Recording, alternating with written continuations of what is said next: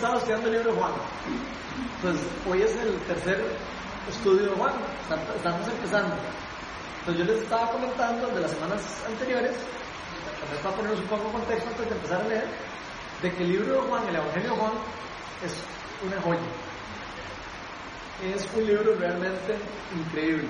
Entonces, yo les voy a recomendar que lo que leemos hoy aquí, lo que estudiamos hoy aquí, no se quede en solo lo que vemos aquí, sino que lleguen ustedes y lo vuelvan a leer, y lo vuelvan a leer, y lo estén leyendo durante la semana.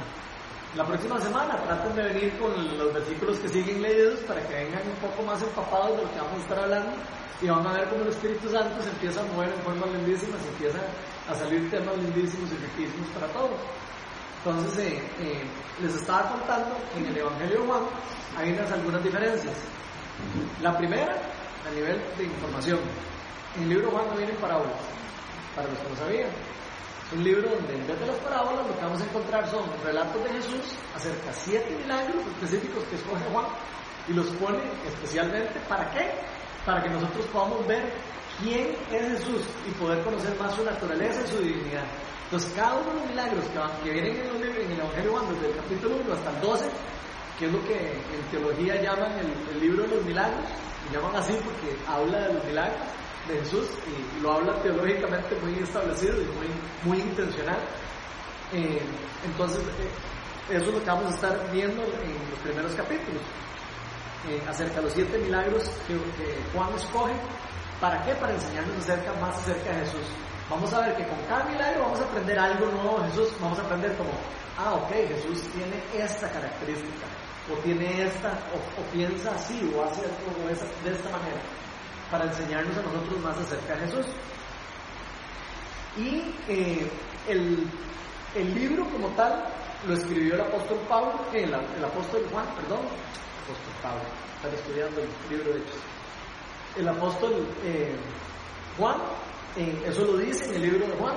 Entonces, nosotros creemos que todo lo que está escrito en la palabra de Dios es escrito e inspirado por Dios. Entonces, si él dice que él escribió el libro, creemos que él fue el que escribió el libro. Se van a topar gente que dice, no, no fue el libro de Juan. Se van a topar gente que va a decir, fue los discípulos de Juan. Se van a topar gente que dice, no pudo haber sido Juan. Se van a topar un montón de cosas en la calle que les va a decir cualquier otra cosa.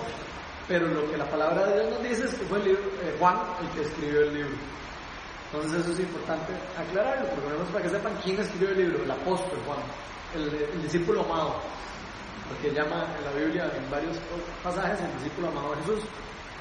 Después del capítulo 12 al 21 vamos a ver lo que llaman los teólogos el libro de la gloria, que es toda la glorificación de Jesús, desde cuando está solas con sus apóstoles hasta cuando es crucificado. Y el Evangelio Juan le da un giro total a la crucifixión vamos a aprender cómo, vamos a ver cómo Juan muy, le da un enfoque totalmente de gloria y por eso se llama el libro de la gloria.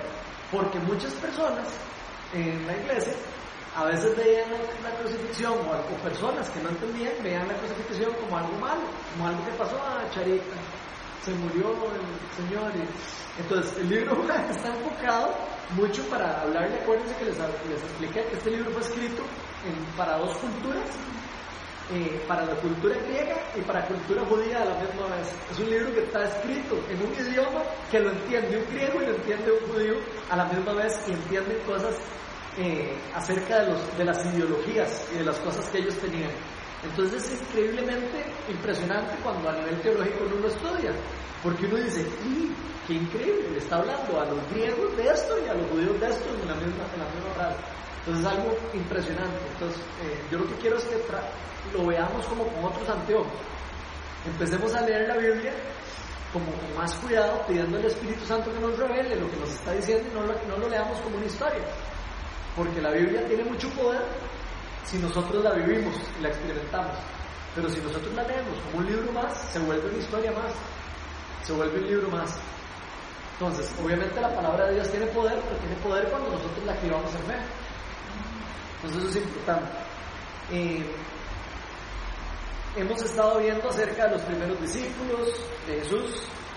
Eh, ah, no, mentira, eso no lo hemos. Vamos a, empezar en el capítulo 2. Sí. Lo que vimos en el mundo prácticamente fue de que Jesús eh, era la luz que vino al mundo, y que echó fuera toda la oscuridad y estuvimos hablando de eso. Okay. me enredé con el otro de Juan. Que por cierto, ayer estuvimos en Hogar Siembra y también estamos estudiando el Evangelio Juan, pero vamos adelante, por eso me enredé y lo que vimos la semana pasada.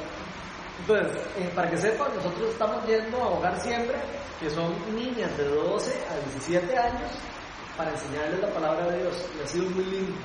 Tenemos 8 meses de estar yendo ahí. Las chiquitas al principio no, de, muy, muy, escépticas y muy así, ¿verdad? Y no se dejaban ni siquiera como orar ni nada. Y ahora ya ellas piden oración. o sea, ha sido un cambio de llamar. Y muchas le han entregado la vida al Señor y todo ha sido muy lindo. Entonces, si a ustedes les gustaría ir, es una vez al mes nada más que vamos. Y vamos, el segundo miércoles de cada mes, de 7 a 8 y media. Y es en lugar siempre. Eh, el segundo lunes, perdón. Han dicho que tengo gente que me ayuda. Porque si no, bueno, llegarían todos el miércoles ahí a buscar la vida. El, segundo lunes de cada mes, perdón. Y es ahí en lugar siempre, nos vemos ahí. Y lo ideal es que no vayamos más de 7 por, porque vamos a inundar el, lugar siempre con, con, 20 personas. Entonces, yo lo anuncio en Facebook. Eh, los anuncios que yo pongo en Viña Oeste son públicos. Si les interesa, denle like a la página de Viña Oeste y ahí, donde, ahí están todas las actividades que tenemos. Entonces, la, la, dirección? La dirección está puesta en el, en el Facebook. Pero usted cómo está, está en Facebook. Usted pone en el, usted pone, si ponen en el Waze Hogar Siembra, pues San Rafael de la Fana le aparece. Entonces no hay forma de perderse. Pero en, el, en, el, en la actividad de Facebook está también para que tengan un chiqui ya. Para que al que le da pereza ya como meterse a buscar. Entonces, ¿quién quiere leer? Vamos a estar en el, en el capítulo 2. Vamos a ver si nos enfocamos primero del 1 al 11. Y dependiendo de cómo avancemos, vemos si damos un poquito más. Dale. El tercer día se celebró la boda, como una boda en Caná de Galilea, y la madre de Jesús se encontraba allí. También habían sido invitados a la boda Jesús y sus discípulos. Cuando el, cuando el vino se acabó, la madre de Jesús le dijo, ya no tienen vino, mujer. ¿Eso que tiene que ver conmigo? respondió Jesús. Todavía no ha llegado mi hora. Su madre dijo a los sirvientes, hagan lo que él les ordene. Había allí seis tinajas de piedra de las que usan los judíos en sus ceremonias de purificación. En cada una cabían unos cien, cien litros. Jesús dijo a los sirvientes, llenen de agua las tinajas, los sirvientes las llenaron hasta el borde.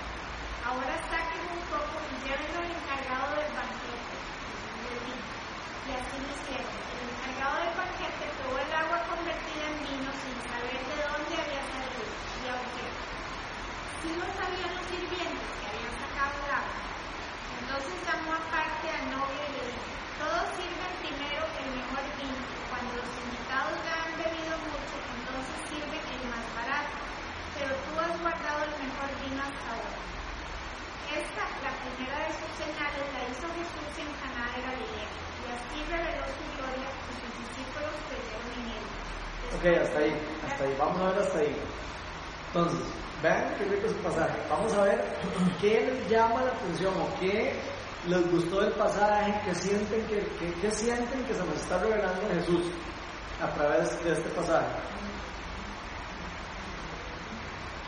¿Alguno que tenga algún algo que les haya llamado la atención. Un montón de cosas ahí. Te da curiosidad, ¿verdad? Así que no tengan miedo, pregunten, ahí vamos hablando. yo que lo leí, tenía la pregunta de que por qué, eh, si le dice que no había llegado su hora, ¿por qué igual lo hizo? Esa es mi duda de... No, no entiendo nada igual lo hizo, ¿verdad? Entonces, eso me llamó la atención. ¿Y por qué creen que lo hizo? Porque era la mamá.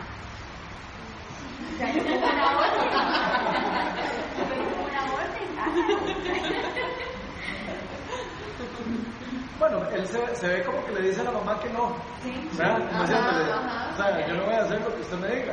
O sea, casi que se ve así, ¿verdad? No tan rudo, pero, pero sí se ve como le dice, o sea, eso no me corresponde a mí. Entonces es una buena pregunta, es una muy buena pregunta de por qué Jesús la hace. Tampoco dice cuánto tiempo. Ajá, no dice cuánto tiempo después. Y además hay otra cosa que dice la palabra de Dios, que Jesús nunca hace nada que, que no vea al Padre hacer. Entonces, con- si nosotros le decimos a Jesús que haga algo, y Jesús no está viendo al Padre haciéndolo, él no lo hace. Entonces, aunque María, su mamá, le haya dado una orden, tal vez él no había visto al Padre todavía hacer eso, o no, le había, no había sentido la instrucción del Padre a hacerlo. Entonces, por eso le contesta eso. Tal vez después el Padre le dijo que haga, entonces él lo hizo. Es muy probable que así haya sido algo así. Pero ahí, pero ahí María con, con mucha seguridad le dice eh, a, a los, a, a la gente que estaba ayudando que fueran y trajeran las cosas. O sea, María sabía que sí iba a hacer. No, María no es la que dice que vayan a traer las cosas. Es Jesús el que dice. Pero Hagan lo que Él les diga, por eso. Una vez de que ella le dice a Jesús que haga eso, y él dice, no, eso no me corresponde a mí, entonces ella dice, bueno, diga, hagan lo que Él diga. Eso es lo que ella está diciendo. Y después Jesús toma la decisión, o siente el Padre, y dice, ok, vayan y traigan vasijas. Pero Eso es lo que pasó. Para que vean la diferencia. Esto es muy impo- ve- Ven que esos detalles son importantes, ¿verdad? Porque uno podría creer que entonces él hizo porque, porque la mamá lo obligó. La mamá. porque no- y no, eso no es lo que está pasando. Él está diciendo, no, a mí no me corresponde hacer eso en este momento. Después sintió una confirmación del Padre para hacerlo, porque vio que iba a haber una glorificación, probablemente. también se ve un poco de su carácter, como Ah, Exacto, más bien se ve como Jesús le dice a, casi que a su mamá, vea, en las cosas del reino, ve, ve, no es usted ni la que manda, ni, ni ninguna otra persona, el que manda es el Padre. Yo no, yo no puedo hacer nada que el Padre no haga. Y eso aplica para nosotros también. O sea, por más que nosotros le pidamos a Jesús algo, si, el Dios Padre no está haciéndolo, no quiere hacerlo, no, no, no va a pasar. Y eso es una cosa que nosotros tenemos que entender. Tenemos que someternos a la, a la, a la voluntad del Padre. A veces vamos a, a ver la gloria de Dios manifestarse, a veces no. ¿Por qué? No sabemos. Es un misterio. Y, y es una cosa con la que nosotros todos los cristianos tenemos que aprender a vivir, ¿verdad? Tenemos que aprender a vivir que a veces, y tal vez un amigo mío se enferma y yo oro y se sana por la oración, por el poder de Dios. Y a veces tengo otro amigo de que se enferma, de y se murió, se terminó muriendo. Y yo digo, ¿y pero por qué?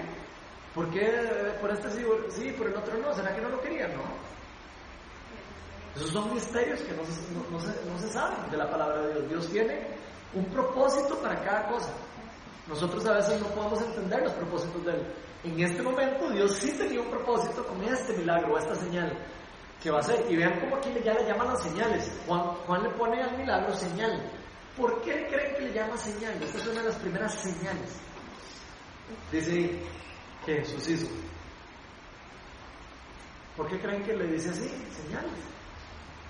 Porque el evangelista está, obviamente, poniéndole la palabra, él hubiera podido decir el milagro, pero él puso la señal. de, Por- de- quién era él. Ok, entonces, ¿para qué son los milagros? ¿O qué es una señal? ¿Qué es un milagro? La revelación de la gloria de Él. ¿Ok?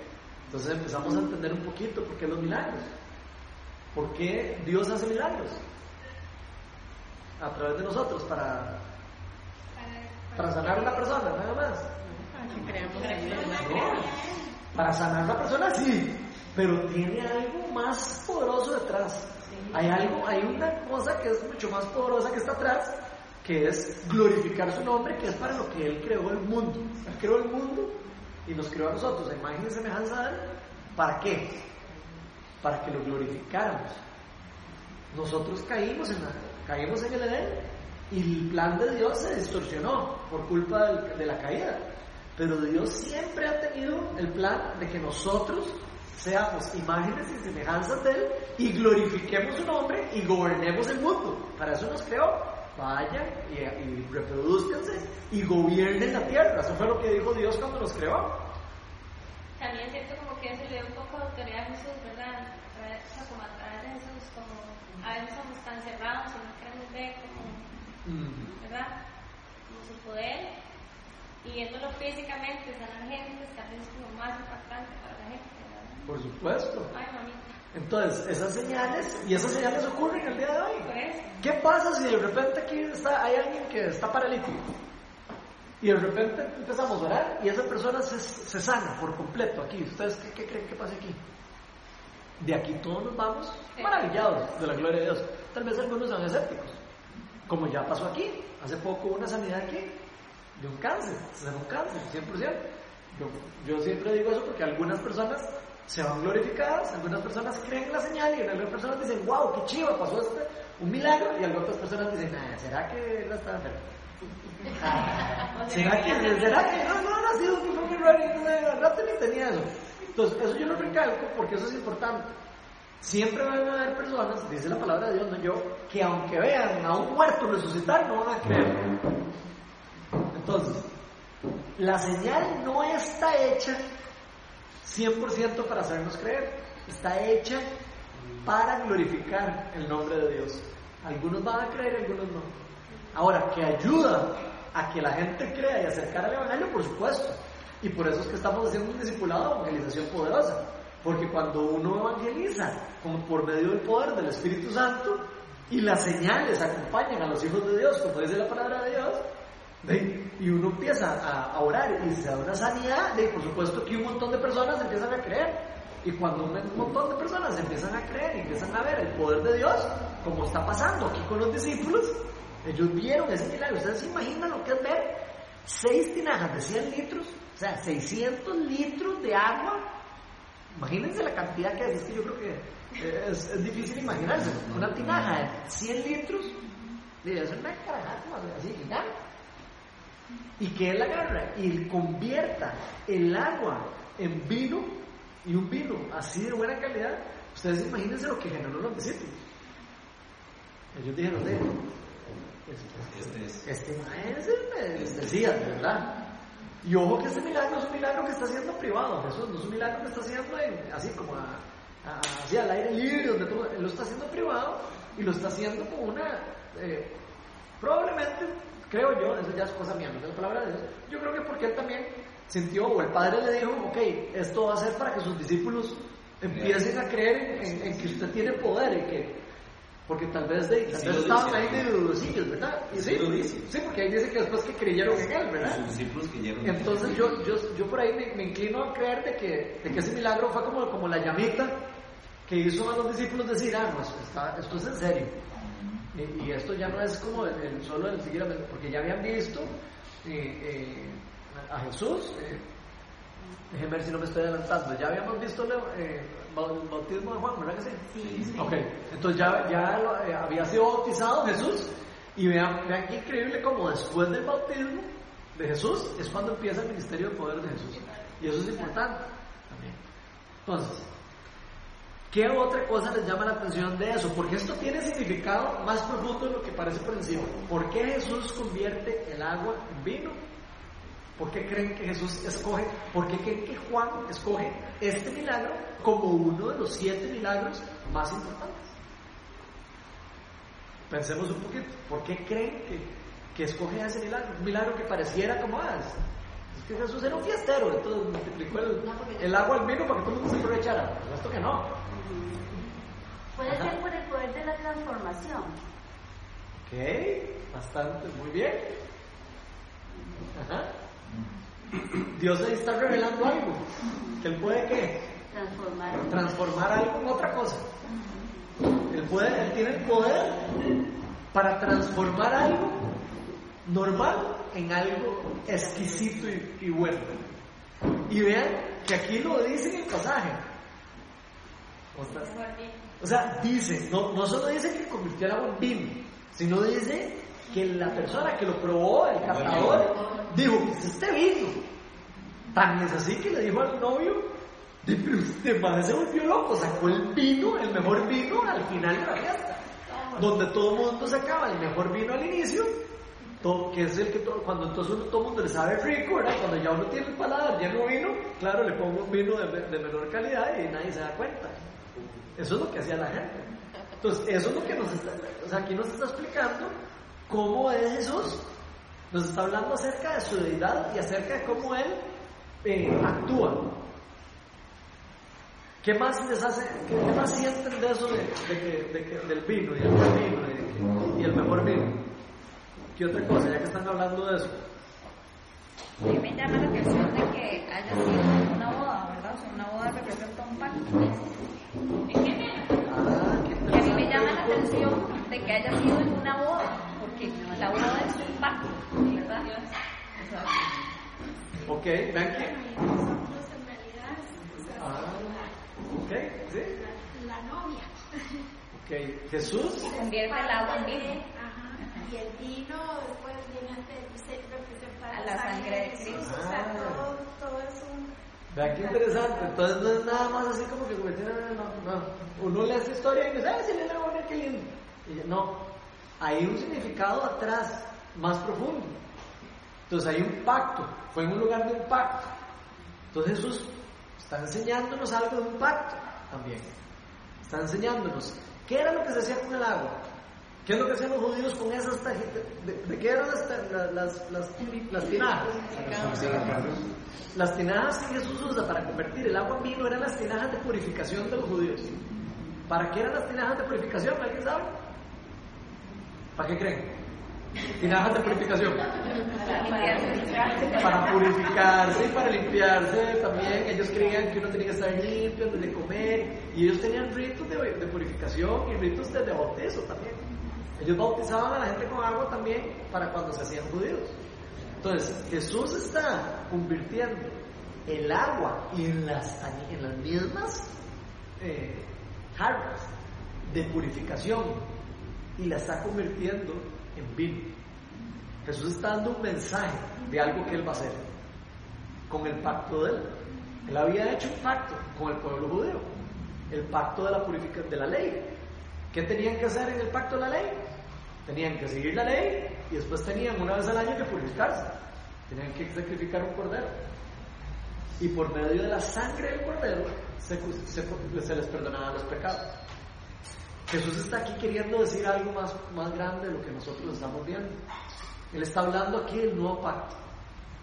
El nuevo pacto de convertir el agua en un vino y en el mejor vino. Casi que es lo mismo que, lo que Jesús decía eh, en, el, en el pasaje de, de los odres.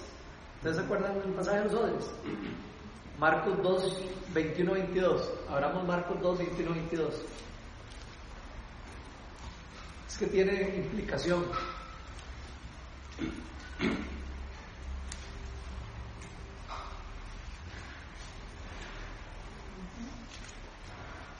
Marcos 2, 21 al 22. ¿Alguien que no lea? Acá. Sí. Nadie pone re- remiendo de paño nuevo en vestido viejo. De otra manera, el mismo remiendo nuevo tira de lo viejo y se hace peor la rotura. Y nadie echa vino nuevo en odres viejos. De otra manera, el vino nuevo rompe los odres y el vino se derrama y los odres se pierden, pero el vino nuevo en odres nuevos se ha de echar. Ok, ¿Qué entienden de eso? Está Está enredado, enredado. suena como. Suena, enredado. Suena enredado, hay que como leerlo como otra vez. Aquí Jesús también está hablando del pacto, del pacto, del primer pacto y del segundo pacto.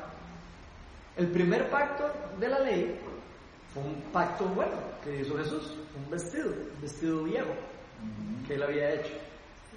Y él dice, nadie pone un parche en un, con un vestido nuevo, nadie pone un parche en uno viejo.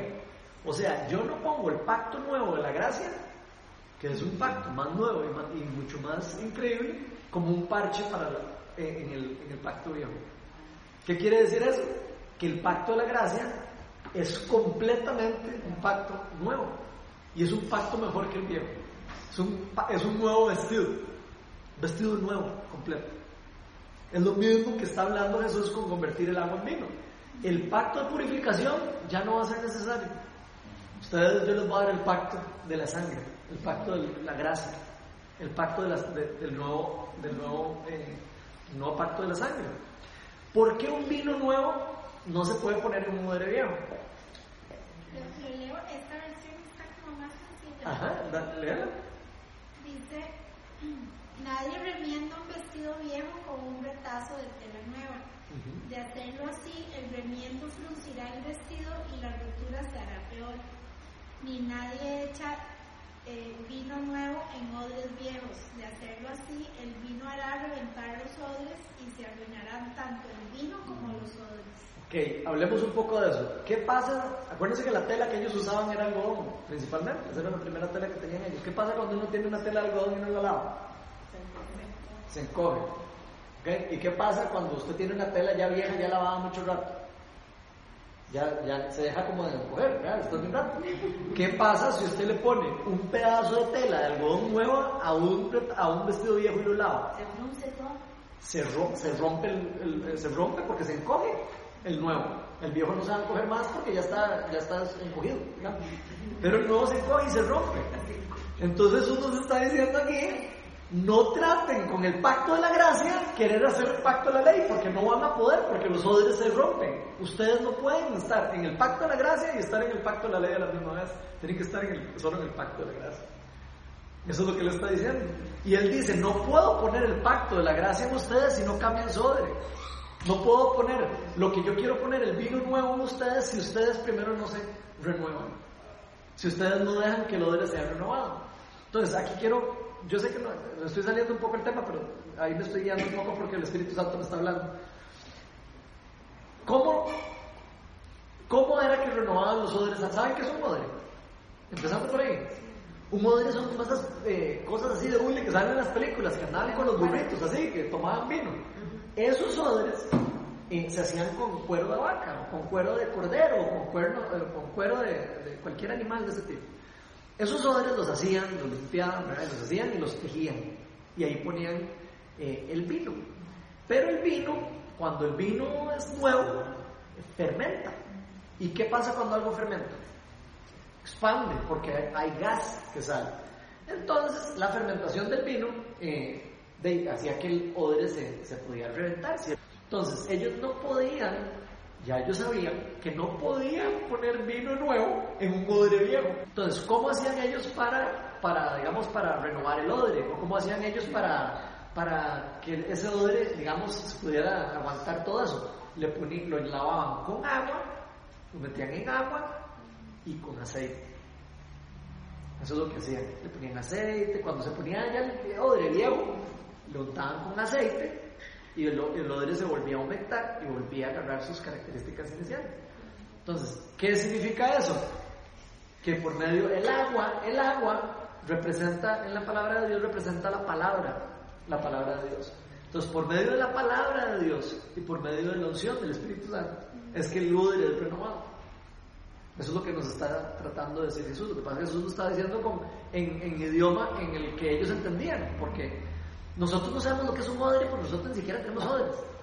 Pero cuando Jesús le hablaba así a las personas, ellos entendían mucho más que nosotros. ¿Por qué? Porque ellos sabían lo que era un odre viejo, sabían cómo se ponían los odres, sabían, ah, mira, ya entendí, claro, él está hablando de eso por eso. Y a nosotros nos cuesta más porque nosotros no somos de esa cultura, nosotros no somos ni de esa época ni de esa cultura. Entonces, cuando nosotros queremos estudiar la palabra de Dios, entender lo que Dios nos quiere decir, tenemos que imaginarnos lo que esas personas entendían. Si nosotros entendemos lo que ellas entendían, podemos entender lo que Jesús nos está diciendo ahora. Si nosotros no entendemos lo que las personas estaban entendiendo, nosotros vamos a diversificar la palabra de Dios. Entonces eso es muy importante. Entonces tenemos que conocer que estamos, cuando estudiamos la palabra de Dios, tenemos que saber que es una cultura diferente a nosotros. ¿Qué pasa si yo voy a, Nicaragua y empiezo a decir, bueno, Nicaragua está muy cerca. ¿Qué pasa si me voy a, no sé, a Canadá y empiezo con Melania? Mae, qué chiva que estuvo el otro día en aquel, en aquel lugar, Sucho, que fuimos, mae. ¿Se acuerdan chiva? Y hablando a la par de alguien así. ¿Ustedes creen que entiendan algo? Aunque hablen español. Van a decir, mae, no entienden nada están hablando. ¿Por qué? Porque estamos hablando de chiva, mae, pu- puras cosas que nosotros solo nosotros entendemos por nuestra cultura. Es lo mismo que pasa en la palabra de Dios. Y por eso a veces nosotros nos cuesta un poco entender, pero cuando uno empieza a estudiar un poquito la cultura, lo que ellos entendían, qué significaban las tinajas, si nosotros no leemos y no sabemos qué significaban las tinajas y no sabemos para qué se usaban, digo, no, no, no podemos entender el la totalidad de lo que el pasaje nos quiere decir o lo que el Espíritu Santo está queriéndonos decir a través de la palabra. Entonces es importante conocer la cultura y es importante conocer también los ritos de purificación que ellos hacían. Hay que aprender un poquito.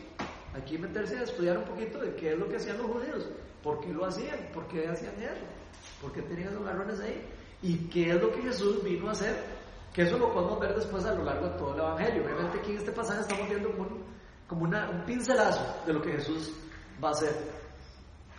¿Qué otra cosa? Eh, eh, ¿Les queda claro eso lo del odre viejo y el odre nuevo? ¿O queda alguna duda? El aceite, muchas veces en la palabra de Dios, eh, cuando alguien era ungido con, aceite, era porque era ungido por el poder del Espíritu Santo. Entonces hay que entender eso también. Si, uno, no entiende que el aceite simboliza eso y que el agua simboliza la palabra de Dios, no voy a entender yo cómo es que yo tengo que renovar mi, mi, odre. ¿Cómo lo renuevo yo? Por medio de la palabra de Dios y por medio de recibir el Espíritu Santo. Si yo no recibo el Espíritu Santo, Dios no va a depositar el pacto de la gracia en mí porque puede reventar el odre. Y el aceite es como sanación, ¿verdad?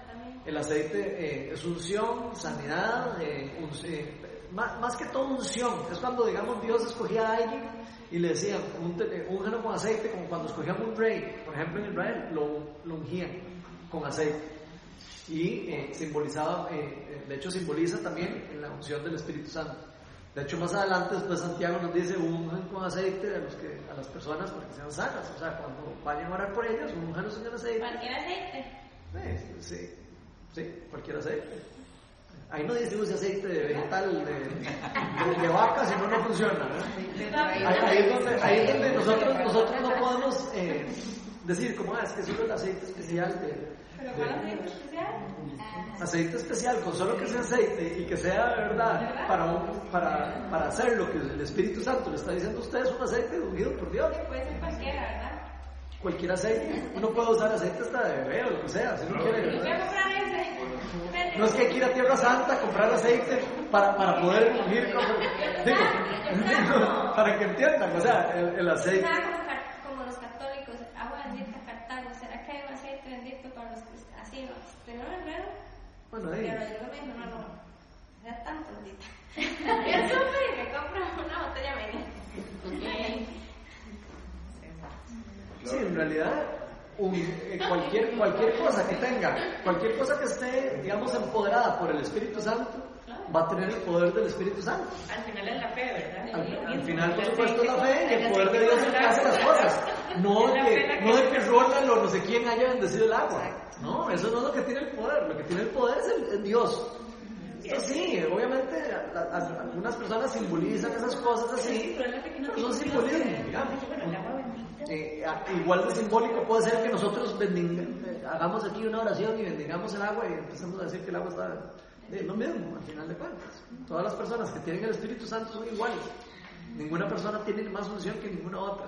Y eso es importante porque la palabra de Dios nos enseña que todos en el reino de los cielos somos iguales.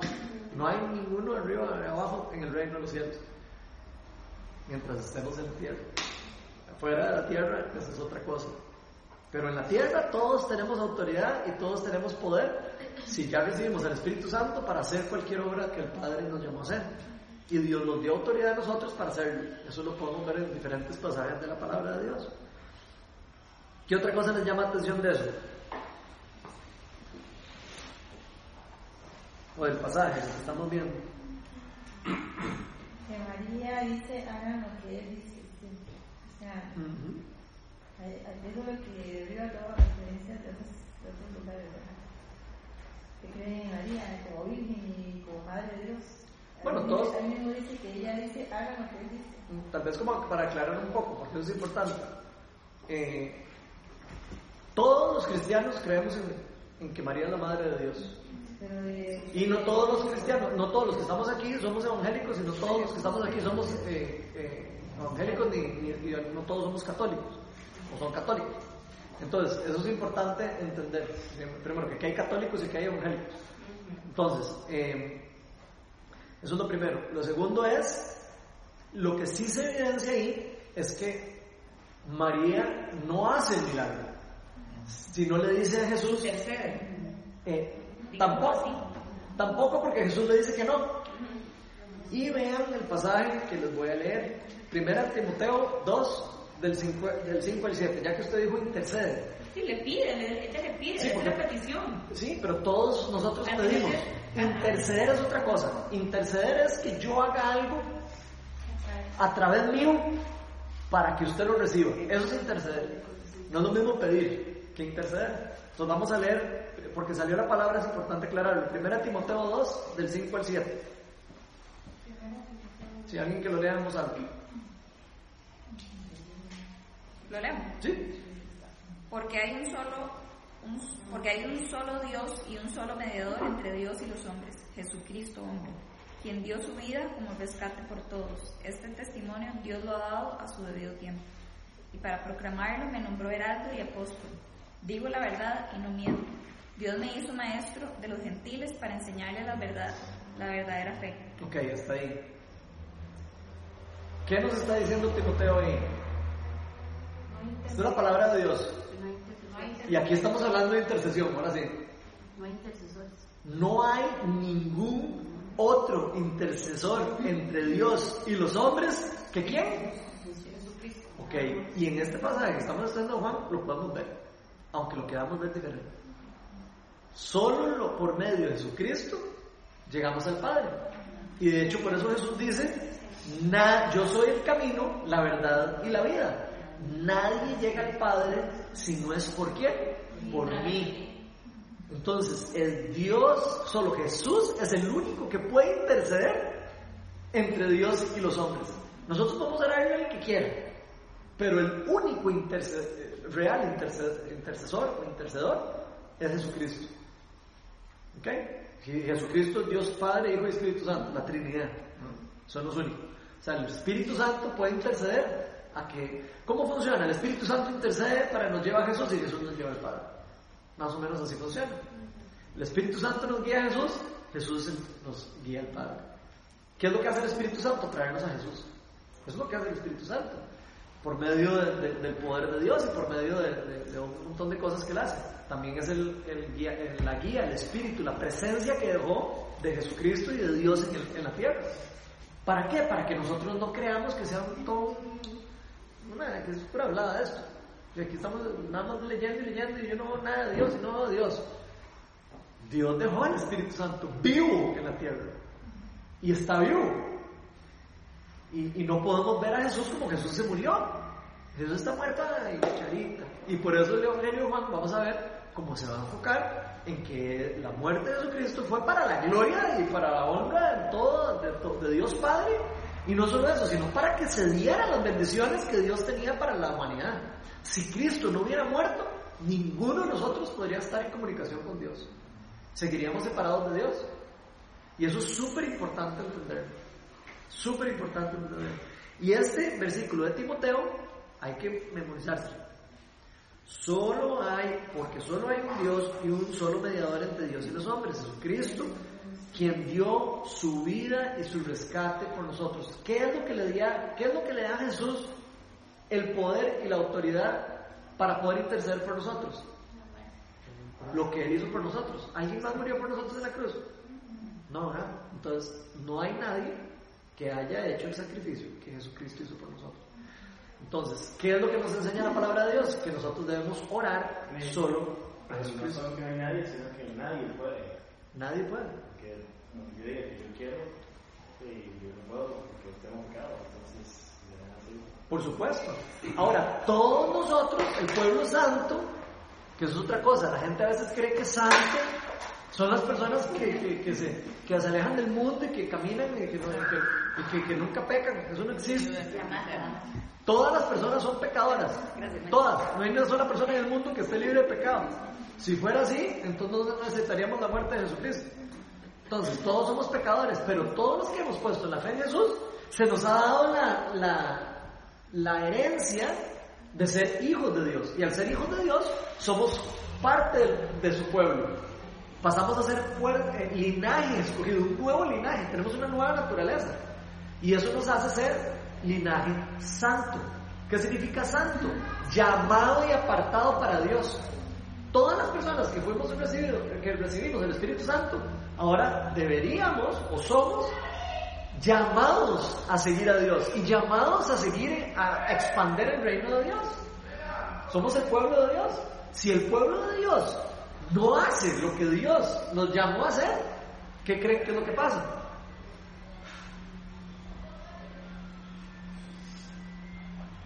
¿Qué pasa?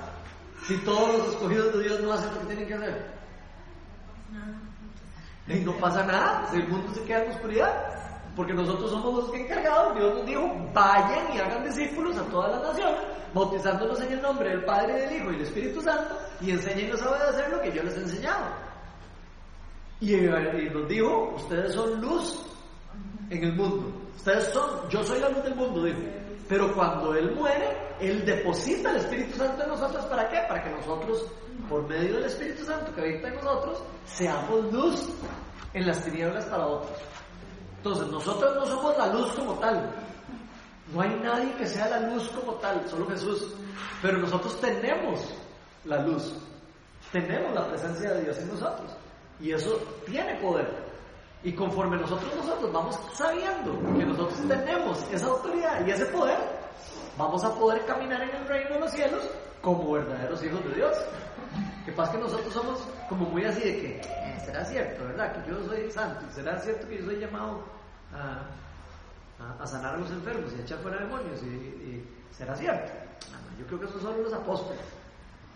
O yo creo que solo antes de que eh, la Biblia fuera hecha y no sé qué, porque mucha gente creen que los dones espirituales y todas las cosas que Dios derramó en el mundo ya no se dan y que eso debe pasado antes. Pero lo que la iglesia nos enseña, y si uno empieza a caminar como Dios nos llama a ver, vamos a ver las señales y vamos a ver los prodigios. Y se los digo por experiencia, porque yo lo he visto. Cuando nosotros caminamos y decimos a Dios, ok, yo le creo a usted que usted me llamó a hacer esto y lo empiezo a hacer, empiezo a ver el poder de Dios moverse a través de mí. Y cuando empiezo a ver el poder de Dios moverse a través de mí, empiezo a creer más en las cosas de Dios. ¿Por qué? Porque es como haber visto el agua convertirse en vino. Si yo veo aquí el agua convertirse en vino, yo, ¡y! esto es en serio. Que cuando yo empiezo a orar por los enfermos, ¿quién ha visto aquí una sanidad real, física, orando por alguien? ¿Alguno ha visto a alguien que ore una vez por alguien? Venga en el momento, hace una sanidad. Física. ¿Se han visto? Ok, los que contestaron que no la han visto, ¿por qué creen que no la han visto? Bueno, yo la vi. Ok, bueno, pero viste la sanidad. A lo que quiero llegar es, ¿por qué creen los que contestaron que no han visto esa señal o que no han visto las señales y no han visto, ¿por qué creen que no las han visto? Porque no nos hemos involucrado. Ah, ahí usted le dio al bingo. Le dieron al bingo. ¿Por qué no las han visto? Ah, estoy yo llevando el evangelio a todas las naciones y bautizándolos en nombre del Padre y del Espíritu Santo. ¿Y ustedes de No. Ah, ok. Entonces, pues es que no las he visto. Pero no quiere decir que no existan. Y no quiere decir que no pasan. Si nosotros, el pueblo escogido, si nosotros ya le entregamos nuestra vida a Jesús y le dijimos, Señor, yo sé que yo soy un pecado, yo sé que necesito de ti para vivir, yo sé que sin usted yo estoy destinado a la muerte, porque yo me separé de usted. No creímos que Dios era una guía correcta, pero nosotros le entregamos la vida en un momento a Jesús y dijimos, ya yo no quiero vivir más en pecado, ya yo no quiero vivir mi vida así, porque todos hemos vivido nuestra vida dejándonos llevar por, las, por los deseos, ¿cierto? No todos. Aquí el que me diga que no, no le creo. Todos hemos vivido para, para nuestros deseos. Pero hay un momento en la vida, si de todos los, de los que hayan aquí, que le hayan entregado a la vida a Jesús, hay un momento en donde uno llega y, dice, ok, no, sí, ya yo no quiero más eso. Ya yo no quiero seguir tratándose de mi esposa. Ya yo no quiero seguir, eh, no sé, viendo pornografía. Ya yo no quiero seguir eh, sintiéndome sucio. Ya yo no quiero seguir siendo... Eh, una persona amargada. Yo quiero cuando llega un momento en la vida, a todos les llega, en algún momento, a algunos no les llega porque no, nunca, lo, nunca lo reciben. Pero Dios siempre está tocando la puerta para que uno lo entienda o lo reciba. Pero llega un momento donde uno dice, ya yo no quiero seguir siendo el Dios, yo quiero algo más. Y ese algo más está en la palabra de Dios. Eso que nosotros necesitamos, ese algo más es el agua que da vida, es Jesús. Entonces, cuando nosotros nos damos cuenta que tenemos sed y nos damos cuenta que hay agua para tomar y decimos, quiero tomar de esa agua, y le creo a Jesús y le digo que yo voy a tomar esta agua, de ahora en adelante voy a entregarte mi vida y voy a hacer, voy a tratar de hacer todo lo que vos me digas. Ya yo no quiero vivir así, yo quiero que el Espíritu Santo lo deposites en mí, que lo dejaste aquí para mí. Yo le pido al Espíritu Santo que entre en mí y él dice la palabra de Dios que cuando uno le pide al Espíritu Santo que venga a uno, el Espíritu Santo viene. Jesús dijo, nadie que pida al Espíritu Santo se le va a dar un escorpión o se le va a dar una piedra. Eso lo dijo Jesús. O sea, que el que pide el Espíritu Santo y le dice, yo quiero Espíritu Santo, que usted venga y habite en mí, el Espíritu Santo entra y habita en usted. Por supuesto que para hacer eso uno necesita saber primero que uno necesita a Dios, necesita de Jesús, necesita entender que el Espíritu Santo está para que nosotros podamos vivir una vida en justicia y en amor y en arrepentimiento y en constante eh, santificación. Y cuando hacemos eso, dice la palabra de Dios que el Espíritu Santo entra en nosotros y somos una nueva creación. Ahí es cuando nos convertimos de agua en vino. Ahí es cuando se da esa conversión y esa transformación que usted estaba diciendo. Es una transformación. Pero esa, pero esa transformación, lo digo por lo menos por experiencia, la experiencia que yo he tenido, esa transformación no es de la noche a la mañana. La transformación. Obviamente, el aprender de la palabra me ayuda en esa transformación. Eso es importante. La gente cree que entregarle la vida a Cristo y que me hayan convertido en agua en vino, creen que ya no van a volver a pecar. Así es. Y eso no es cierto. Jesús transforma el agua en vino, nos transforma a nosotros en nuevas, crea- en nuevas creaciones. Somos nuevos, tenemos una nueva, un nuevo ropaje. Cuando Pablo explica esto, dice que nosotros la antigua naturaleza la desechamos y nos vestimos con la nueva naturaleza, con la nueva naturaleza del pacto de la gracia de Dios. ¿Qué quiere decir eso? ¿Que no vamos a volver a pecar? Por supuesto que no. Lo que quiere decir es que nosotros ya no vamos a vivir para el pecado. Antes de que yo le entrego la vida a Cristo, yo vivía para el pecado. Y los que lo han vivido saben lo que estoy diciendo. Uno pecaba sin asco. Uno pecaba sin, sin, sin temor a Dios, porque uno no, no tenía el Espíritu Santo dentro de uno. Entonces uno no, simplemente no hay nada. Dice la palabra de Dios que sin el Espíritu Santo yo no puedo hacer nada bueno. Imagínense. Entonces una persona que no tiene el Espíritu Santo no puede ni siquiera buscar a Dios. No puede. Puede, Dios le toca la puerta, pero él tiene que abrirle el corazón y decir yo quiero. ¿Ok? Entonces eh, hay, una, hay una parte de arrepentimiento y de perdón que la persona tiene que hacer. Obviamente es atraída por Dios, Dios siempre está atrayendo. La palabra de Dios dice que nadie puede ser atraído si no es por el Espíritu Santo, por Dios. Entonces, Ahora, Dios lo trae. también hay momentos en los cuales cuando uno realmente deja que Dios haga el cambio, lo puede hacer así, o también puede ser que pase 10 años y no hay, no hay una- mucho avance. Entonces también está mucho en la disposición de uno y, y hay gente que la ha cambiado así y hay gente también que el proceso es rápido porque entrega mucho, porque vos sos un ejemplo, realmente vos no conociste al Señor este, de, de muy joven y, y lo que Dios ha hecho en tu vida es, es espectacular, aparte porque usted se ha dejado ver, ha dejado ver y le han puesto ganas. Este, me interesa nada más porque a veces que por mucho tiempo uno conoce, conoce, conoce, conoce. Y también, eh, ya- yo también tengo siempre el pasaje de que esta es una carrera, ¿verdad? La que vivimos. Y que Él va a perfeccionarnos hasta que Él venga por nosotros. Entonces, es como ser constantes y no es así como, claro, uno va dejando atrás ese, ese pasado a veces, o eso, a veces esa piedra de tropiezo que uno, ¿verdad? Va ahí luchando.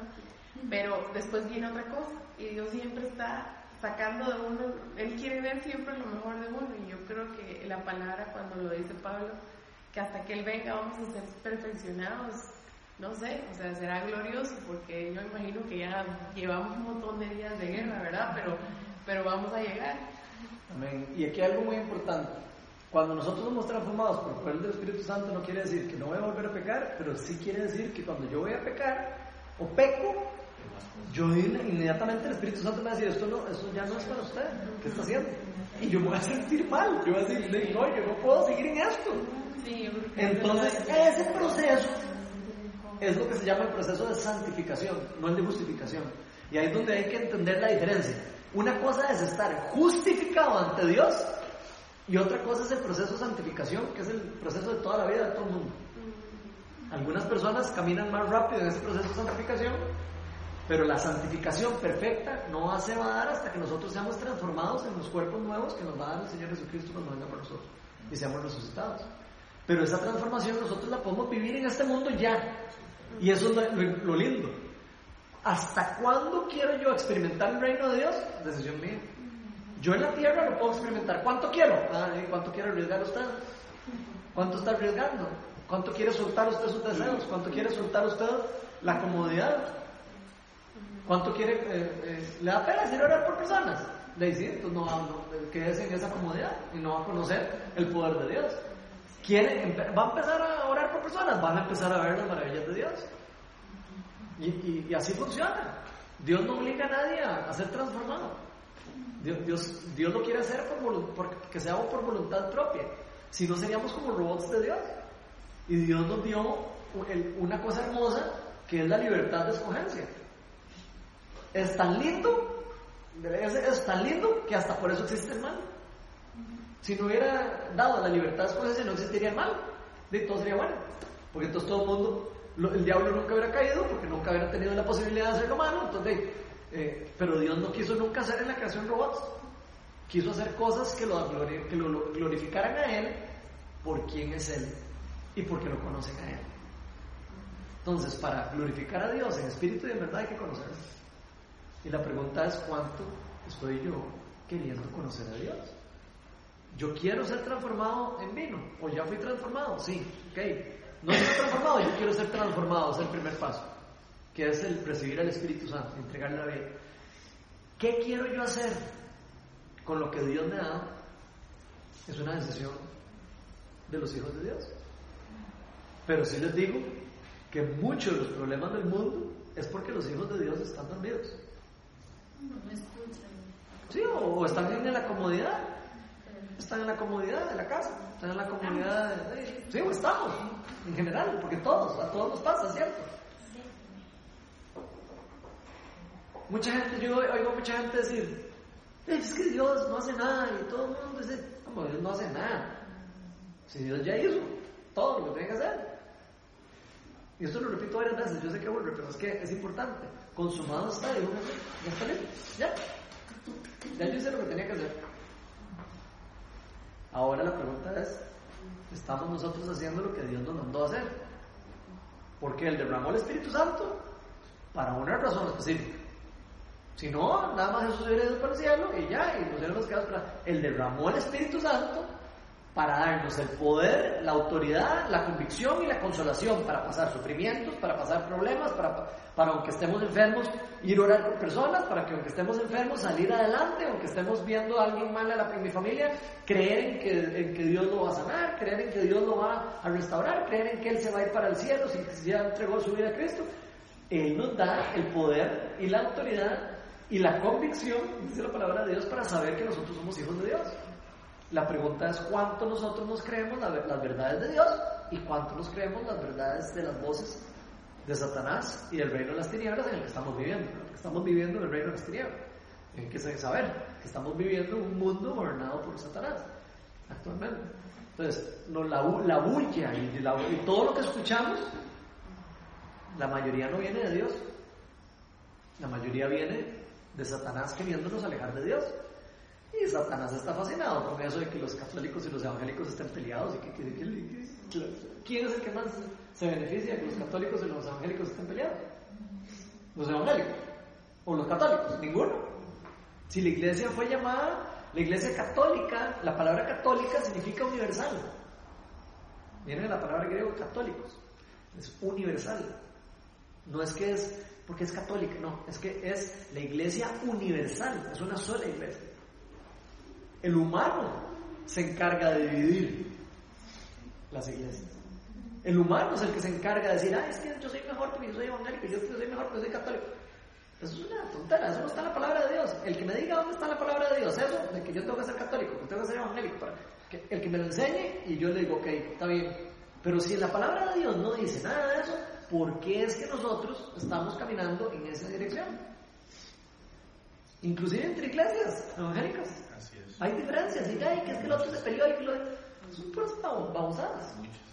Y por eso es que la iglesia está separada, distraída, partida, eh, cada uno está haciendo un reino en un lugar aparte, todos están haciendo reinos diferentes. ¿Y qué es lo que está, quién es el que se beneficia? El reino de las tinieblas. Cuando nosotros entendemos ese concepto de que fuimos llamados a una sola iglesia, las diferencias de los católicos y los evangélicos, no importa, no importa. Allá cada persona con las cosas que cree. No me corresponde a mí juzgar lo que otra persona cree. A mí lo que corresponde es decir la verdad y leer la palabra de Dios y decirle la verdad a todos, a evangélicos y a católicos. Y créanme que hay evangélicos perdidos y católicos perdidos. Así que no es una cuestión de nada más decir, ah, yo soy tal y yo soy el otro. Acuérdense los judíos, linaje escogido por Dios y no vieron a Dios. No vieron a Dios por su religión. Fueron cegados por su religión a tal punto que no pudieron ver a Dios pasarles a la par caminando. Lo mismo nos puede estar pasando a nosotros como evangélicos como, como, católicos. Creyendo que como nosotros somos religiosos y como la religión, Dios no quiere religiones. Dios lo que quiere es relación, no religión. En ningún lugar dicen que nosotros necesitamos ir a ningún templo, en ningún lado. Nosotros lo hacemos, los evangélicos hacemos eso, nos juntamos en un grupo. ¿Por qué? Porque es para juntarnos como iglesia. Los católicos van a misa y re- ¿Por qué lo hacen también? Porque eh, creen lo mismo, creen en la comunión, creen en que eh, hay que estar juntos todos en la unidad. Y eso es lo que Dios nos llama a hacer. Vean, vean, ya para cerrar, porque ya se nos está acabando el tiempo y el tema yo sé que está súper interesante. Y siento que el Espíritu Santo lo, lo desvió hoy. Pero vean, que, vean qué lindo esto que dice Pablo. Esto es Pablo en Romanos. El libro de Romanos es otro libro que es increíble. Vean lo que dice Romanos de todo esto. De todo esto, de la- de- de- del pecador y que yo soy pecador y que no soy pecador y que soy santo y que no soy santo. Vean lo que dice. Romanos 7. Eh, voy a leerlo yo, que es largo. ¿Siete qué? Romanos 7, del 7 en adelante. No me lo voy a leer nada más. Pero ustedes yo quiero que se lo vayan se lo lean en la casa y, se lo lean. Vean lo que dice. ¿Qué concluiremos? ¿Que la ley es pecado? De ninguna manera. Sin embargo, si no fuera por la ley, no me habría dado cuenta de lo que es, el pecado. Si Dios no hubiera mandado la ley, yo no hubiera sabido qué es lo bueno y qué es lo malo. Por ejemplo, nunca habría sabido lo que es lo, yo lo que es codiciar si la ley no hubiera dicho no codicies. Pero el pecado, aprovechando la oportunidad que le proporcionó el mandamiento, no atención a eso, el pecado, aprovechando la oportunidad que le proporcionó el mandamiento, despertó en mí toda codicia. Porque aparte de la ley, el pecado está muerto. Sin ley, no hay pecado. Entonces, pongan atención. Sí, aparte de la ley, eh, ya me perdí, pero el pecado...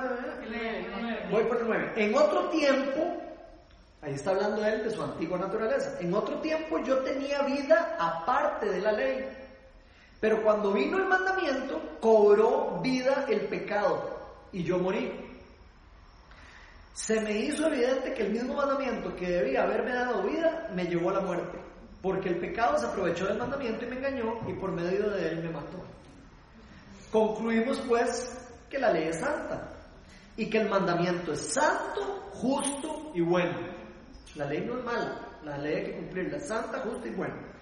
Pero entonces, lo que es bueno se convirtió en muerte para mí. De ninguna manera. Más bien fue el pecado lo que valiéndose de lo bueno me produjo la muerte. Ocurrió así para que el pecado se manifestara claramente. O sea, para que mediante el mandamiento se demostrara lo extremadamente malo que era el pecado. Yo entiendo que el mandamiento de Jesús ahí, qué malo, ¿verdad? ¿Ok? Ahí nos está hablando de por qué Dios mandó la ley primero. Como, y es como... Y por qué la ley eh, pierde poder o pierde, eh, por qué nosotros somos justificados después ya no necesitamos, ya no vivimos, de- no dependemos de la ley. Vamos a seguir leyendo. Sabemos en efecto que la ley es espiritual, pero yo soy meramente humano. Y ahí vienen la- los puntos suyos. Yo soy meramente humano y estoy vendido como esclavo al pecado. Todos somos pecadores, ¿o no? ¿Ok?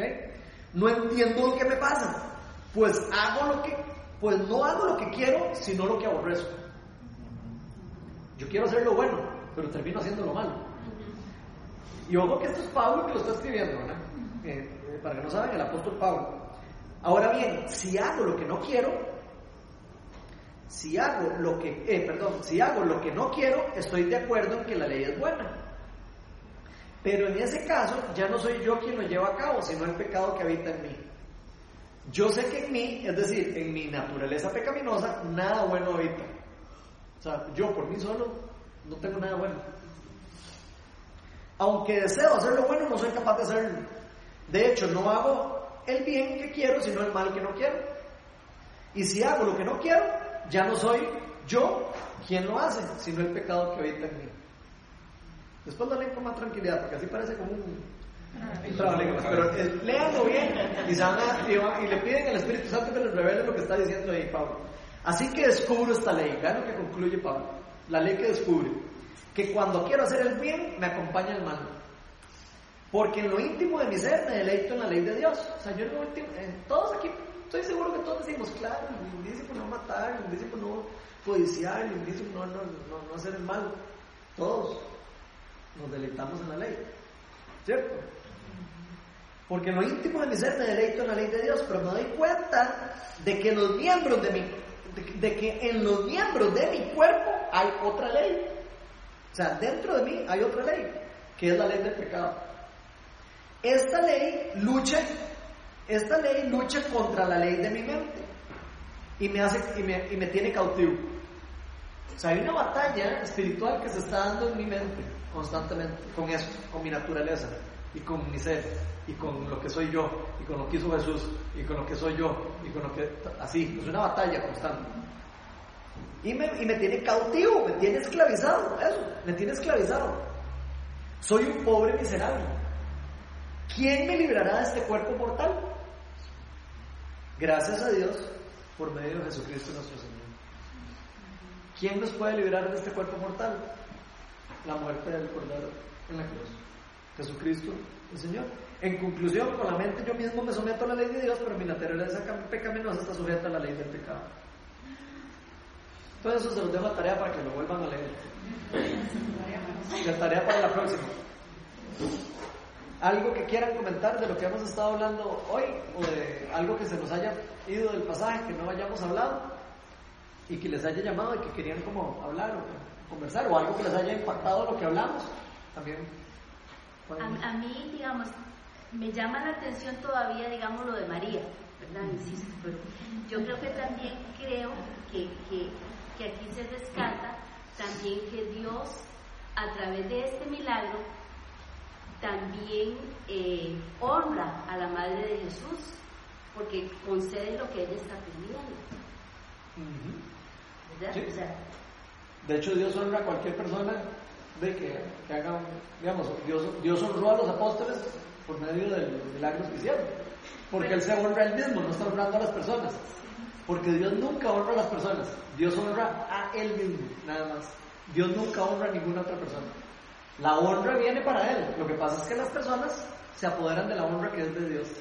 Y ahí es donde viene el peligro para nosotros también. No solo para María, ni, solo, el peligro para los apóstoles, ni el peligro.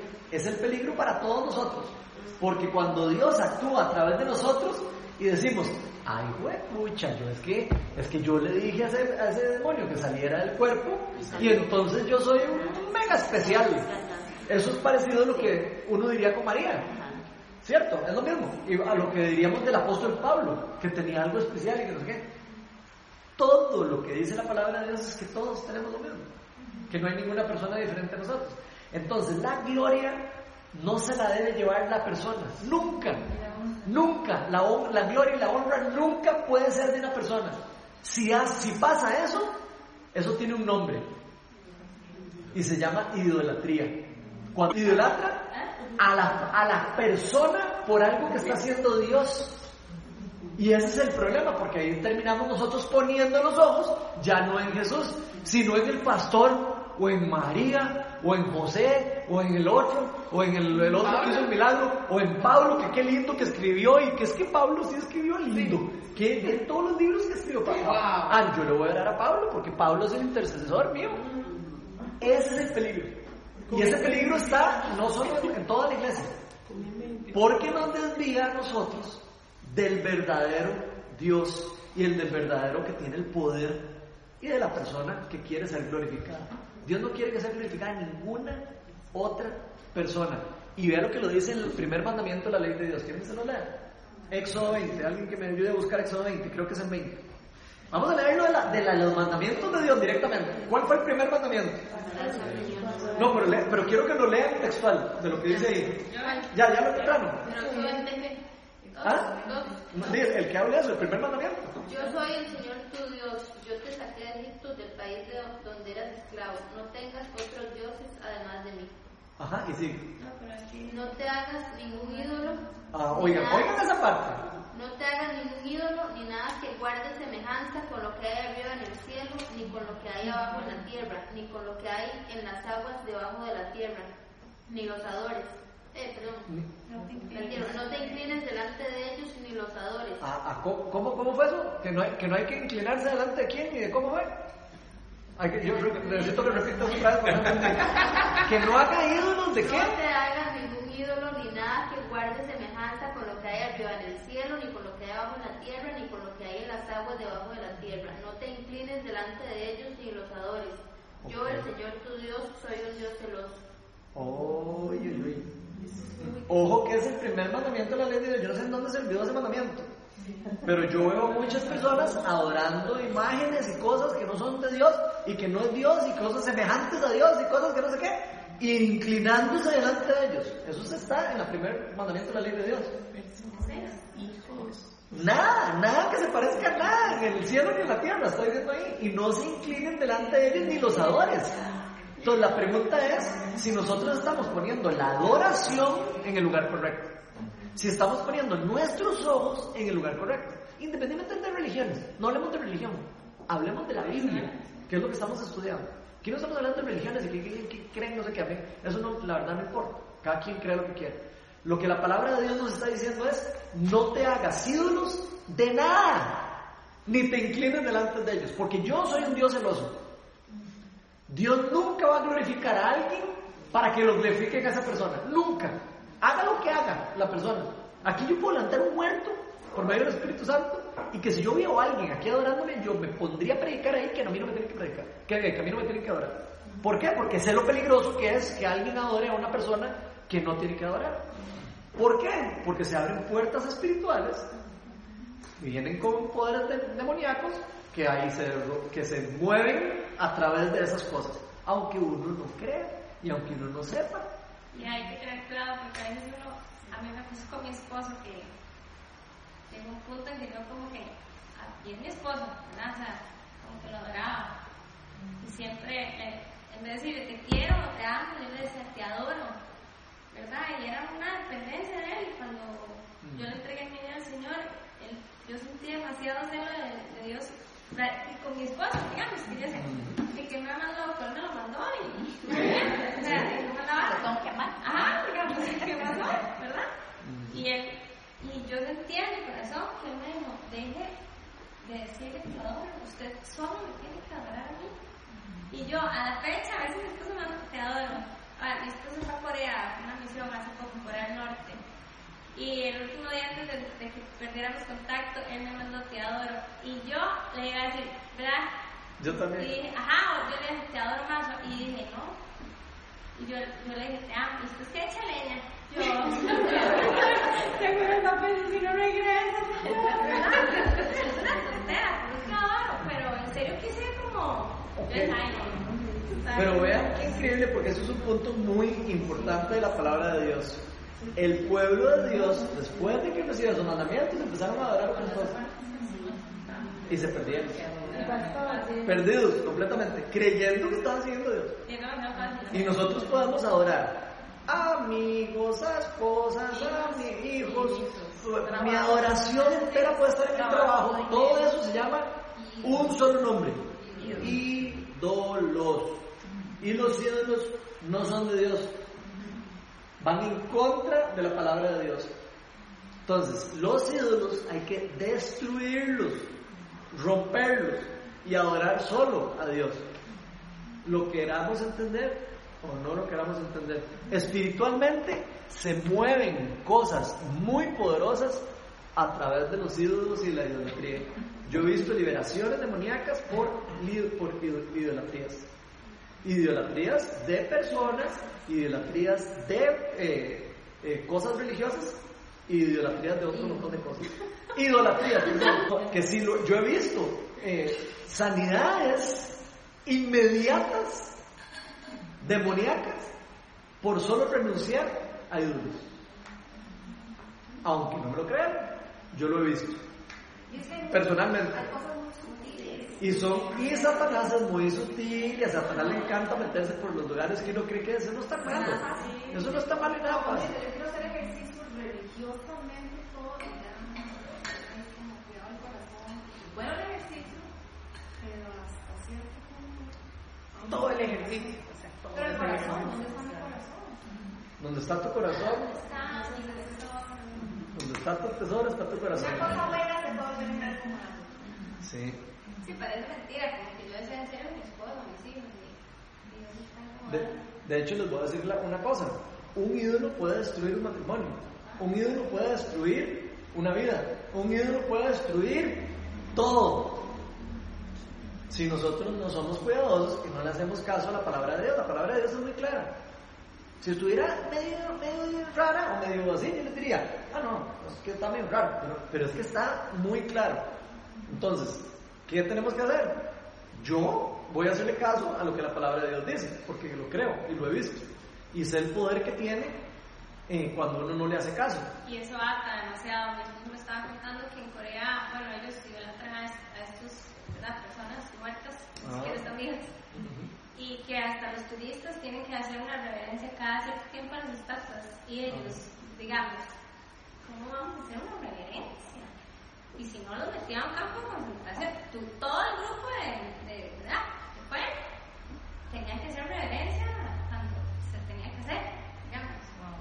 Y es una cosa espiritual súper fuerte porque realmente supuesto. es como Ahí se mueven demonios en formas de... No, no, que uno no se imagina, ¿verdad? Cosas Bueno, raras. digo, pues si no sabían, ¿verdad? En esos lugares se mueven eh, que a niveles a lugares con ganas de Sí, claro. de la opresión espiritual que hay porque una opresión, ¿verdad?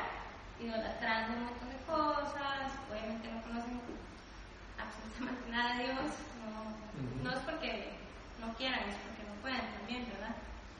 Pero sí, eso hace como, ahora estábamos leyendo, ¿verdad? Como generación en generación. ¿Y ¿Cuántos años tienen muchas personas de vivir así? ¿Cuántas generaciones va a pasar esa maldición de generación en generación? Y eso es importante. Dios dice que Él castiga los pecados hasta una cuarta generación. Y ahí a los O sea, idolatrías y cosas de los abuelos, tatarabuelos de uno pueden afectar al, nieto, al, al- al hijo de uno. Y ahí a los chiquitos se los quitan los Ahora. papás, mete una granja para que aprendan a, idol- a idolatrar a esa gente. O sea, Ok. ¿verdad? Como, imagínate. Claro, eso es vas a- idolatría que casi, casi que todo el mundo aquí diría, ah, sí, es satánico. ¿Verdad? Total. Eso es muy fácil, pero es que toda la idolatría es satánica. Toda. No existe idolatría que no sea satánica. La idolatría es un pecado. Es uno de los pecados que, que, que el mismo... El mismo eh, es más, búsqueme el versículo de Samuel, donde Samuel le dice que... que debe buscar un versículo todavía más rajado de, de la idolatría. ¿Usted sabe cuál es el que yo estoy hablando? Y ya con esto cerramos. En Isaías 44, 9 habla de las sacerdotes. Sí, Todos los 9 hasta. pero ¿qué dice? Le toca decir todo. Parte dice que el Señor va y corta un árbol, no sé y todo eso, ¿verdad? Y después viene y cose pan y hace un asado y. Y con lo que le sobró, hace con el sobrante, hace un Dios unido lo suyo, se postra delante de él, lo adora y le ruega diciéndole, líbrame porque mi Dios eres tú. A mí no palo, pero hizo pan. Hay un versículo, hay, hay un versículo muy, muy importante de la idolatría que en este momento no me acuerdo las palabras para buscarlo, pero era con Samuel. La rebeldía es como la adivinación Ah, esa. y la arrogancia como el pecado de la idolatría. Ajá, pero sigue leyendo. Y como tú has rechazado la palabra del Señor, Él te ha rechazado tu rey. Pero no estoy seguro si es esa parte. Pero bueno, ahí habla específicamente también algo relacionado. Voy a buscarles el, el pasaje que tengo en la mente, que no, que no lo y, en muy poco tiempo no, no lo voy a encontrar, necesito sentarme a buscarlo.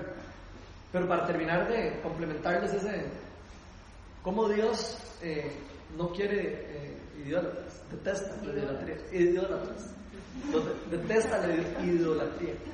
Primera, Yo tengo que ir a una, a una clase de español primero para poder hablar de primera de Samuel 15, 23. Léelo, léelo, primero Samuel. Ahora solo Pero, pero léelo esa. ¿Vos no diste en hora internacional?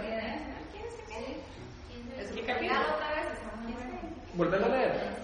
Dice la rebeldía es tan grave como la adivinación y la arrogancia. como- Ah, ok, oigan, la rebeldía es igual que la. La rebeldía es tan grave como la adivinación y la arrogancia como el pecado de la idolatría. Ok, ojo. Está comparando todas esas cosas con la idolatría. La idolatría para Dios es de lo peor que existe. ¿Por qué? Porque es como decir, no creo en usted, creo en cualquier otro Dios antes que usted. Eso es lo que significa la, la idola- la idolatría. ¡Ey, qué gato! Lo puedo decir bien. Yo creo que hoy pueden salir de aquí felices de que voy a poder decir esa palabra por lo menos por unos minutos bien. Idolatría. Mira cómo me cuesta. ¿Y cómo es? ¿Y cómo digo? Ok, bueno, eh, ¿algún otro comentario para ver si cerramos ya? ¿Alguien que tenga algún comentario más? ¿De lo que hemos estado hablando? La rebeldía. La rebeldía está ya como- La rebeldía como la arrogancia. A veces somos arrogantes nosotros y creemos que tenemos la verdad también. Y creemos que nuestra verdad es la única verdad.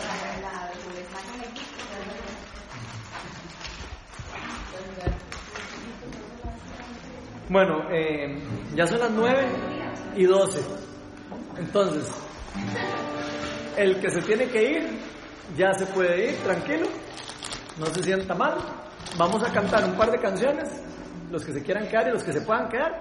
Y vamos a recibir oración, los que necesiten recibir oración. Así que eh, quiero darle primero gracias a Dios por lo que hoy habló.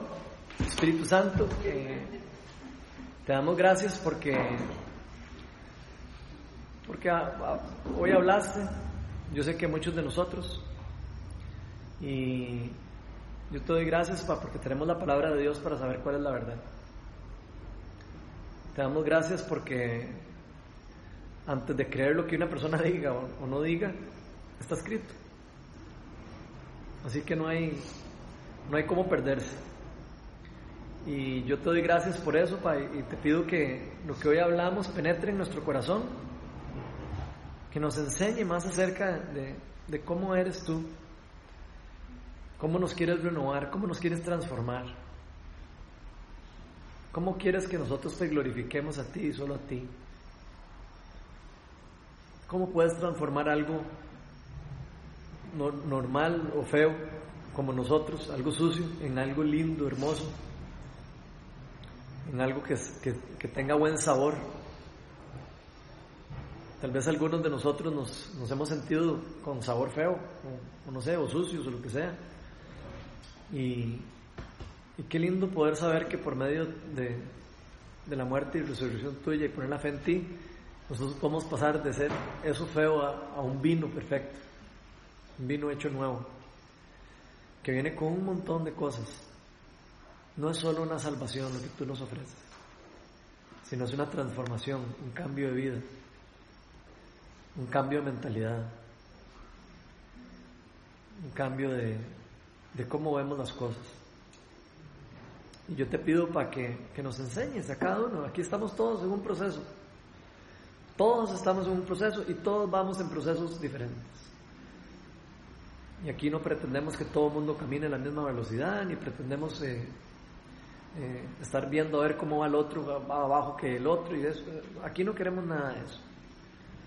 Lo que queremos es que nos enseñes a apoyarnos y amarnos y a que hagamos una comunidad en donde todos podamos aprender y ir a nuestro camino, a nuestra velocidad. Y que tú nos enseñes y que nos enseñes que eres de verdad. Que podamos verlo, que podamos experimentarlo. No que solo lo vengamos a leer, sino que lo podamos vivir. y podamos experimentar todas esas cosas que tú prometes. ¿Por qué Pedro, cuando pasaba caminando a la par de las personas, su sombra sanaba enfermos? ¿Y por qué ahora no vemos eso? Yo te pido, Señor, que derrames tus dones eh, aquí en este lugar y que prendas fuego en nosotros. Esa llamita que hay dentro de nosotros, que, que la prendas como una llama en fuego, donde podamos creer en lo que tú nos has dado, en, en la autoridad que nos has dado y en la gran comisión que nos has dado. Y tú nos llamaste a ir a poner manos sobre los que están enfermos y sanarlos, echar fuera demonios y llevar las noticias del reino a todas las naciones. Yo te pido que nos enseñes y nos capacites para eso, Señor. Te pido que pongas personas aquí con dones especiales. Que los dones de cada uno de nosotros puedan ser usados en conjunto. Tú nunca das dones para un uso propio, ni para glorificar a alguien, como hemos venido hablando. Tú das dones para el bien de tu cuerpo y para que todos los que estamos aquí podamos crecer y aprender de los dones de los demás.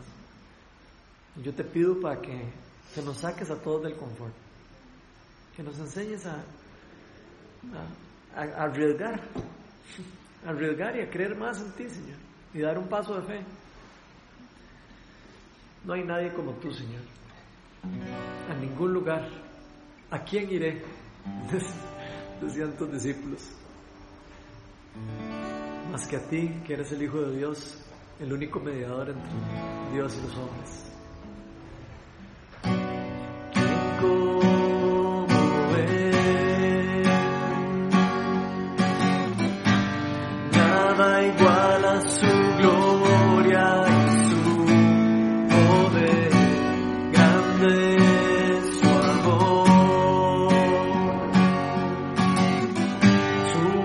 Su majestad me consume y me cautiva su voz.